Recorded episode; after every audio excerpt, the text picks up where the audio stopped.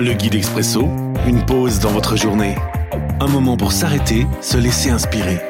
Chaque jour, un court texte biblique, un commentaire et des pistes de réflexion. 7 novembre. Aujourd'hui, dans 1 Pierre chapitre 3, les versets 18 et 19. En effet, le Christ lui-même est mort une fois pour toutes pour les péchés des êtres humains. Lui qui était innocent, il est mort pour des coupables, afin de vous conduire à Dieu. Lui, il a été tué dans son corps, mais l'Esprit Saint lui a rendu la vie. Alors il est allé annoncer la bonne nouvelle aux morts qui étaient en prison. Question de vie ou de mort. Une réflexion d'Yves Bolundoué. Dans la plupart des histoires, les héros risquent leur vie.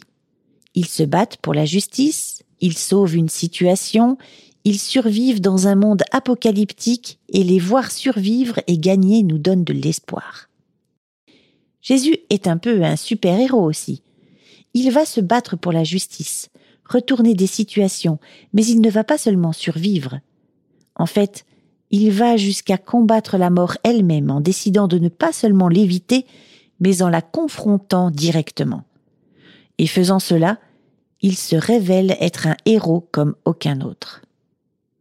Et cela ne serait pas une belle histoire si ce n'était qu'un acte courageux ou brave. Il n'a pas seulement confronté la mort, il est ressuscité, gagnant même sur la mort. Pas étonnant que ce soit une bonne nouvelle. Prière. Merci Jésus d'être non seulement mort, mais d'avoir vaincu la mort.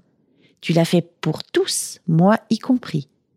Aide-moi à vivre à la lumière de cette réalité et d'être un témoin de cela par ton esprit. L'Expresso, un guide biblique accessible partout et en tout temps. Une offre numérique de la Ligue pour la lecture de la Bible, Radio Air et Radio Omega. À retrouver sur expresso.guide ou sur votre radio.